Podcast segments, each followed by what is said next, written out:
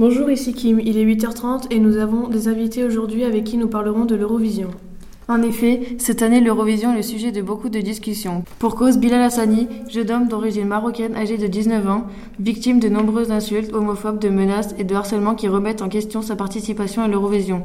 Beaucoup de personnes pensent que celui-ci n'est pas à la hauteur pour représenter la France, a écrit le sénateur Henri Leroy, membre du groupe des Républicains, au Sénat sur le site libération.fr le 12 février 2019.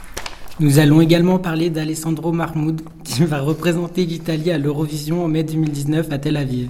Selon le site internet nouvelobs.com, l'artiste a provoqué de nombreuses insultes racistes et islamophobes suite à son élection lors du festival de musique en raison de son origine égyptienne et de sa religion musulmane. Le site nous montre de nombreux tweets qui se plaignent de sa victoire et de son genre de musique qui a des sonorités maghrébines. Exactement, il y a eu beaucoup de polémiques autour de l'Eurovision au cours de l'année 2019. D'après le site 20minutes.fr datant du 27 février 2019, le site déclare qu'il y a eu un eurodrama. L'eurodrama désigne les polémiques liées à l'Eurovision. Ils font également le tour de toutes les polémiques jusqu'à présent. Ils citent notamment l'Ukraine, l'Italie, la France et l'Islande. Merci de nous avoir écoutés pour cette revue de presse. On se retrouve demain à la même heure pour un sujet différent.